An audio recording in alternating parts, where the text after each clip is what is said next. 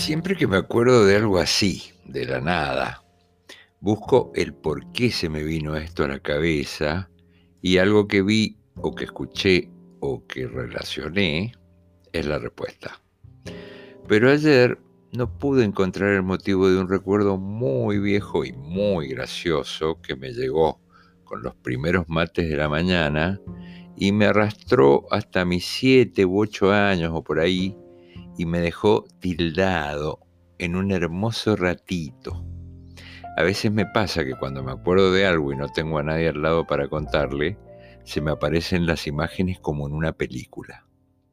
En la casa de mi tía madrina, en una de esas largas reuniones de domingo y uno con los deberes sin terminar, llegaba el numerito de ese al que le decíamos tío, pero no era tío silencio, alguien que ponía un disco de zarzuela con ruido a púa y muy fuerte, y este tío que entraba con un clavel en la boca, un rulo en la frente y una mantilla española arriba de su camisa con corbata y empezaba a imitar a Nini Marshall.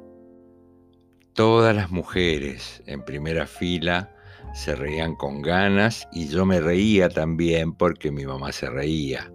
Los tipos, más atrás, se reían, pero sin mucho entusiasmo, y hacían comentarios por lo bajo.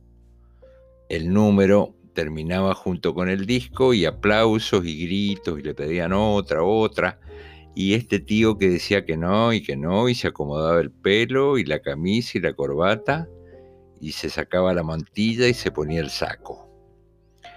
Me llamaba la atención cómo pasaba del histrionismo brillante a una formalidad incómoda, como de alegre a triste. No parecía el mismo.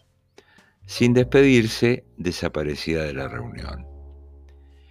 Él era el más evolucionado de su familia de gente de campo. Era un contable, como se decía. Era fino, decía mi mamá, era diferente, decía mi viejo y mi mamá lo codeaba. Este recuerdo tiene más de medio siglo. No creo que los diferentes de hoy se sigan ocultando adentro de un saco y una corbata. Sería muy triste, ¿no? Pienso que no.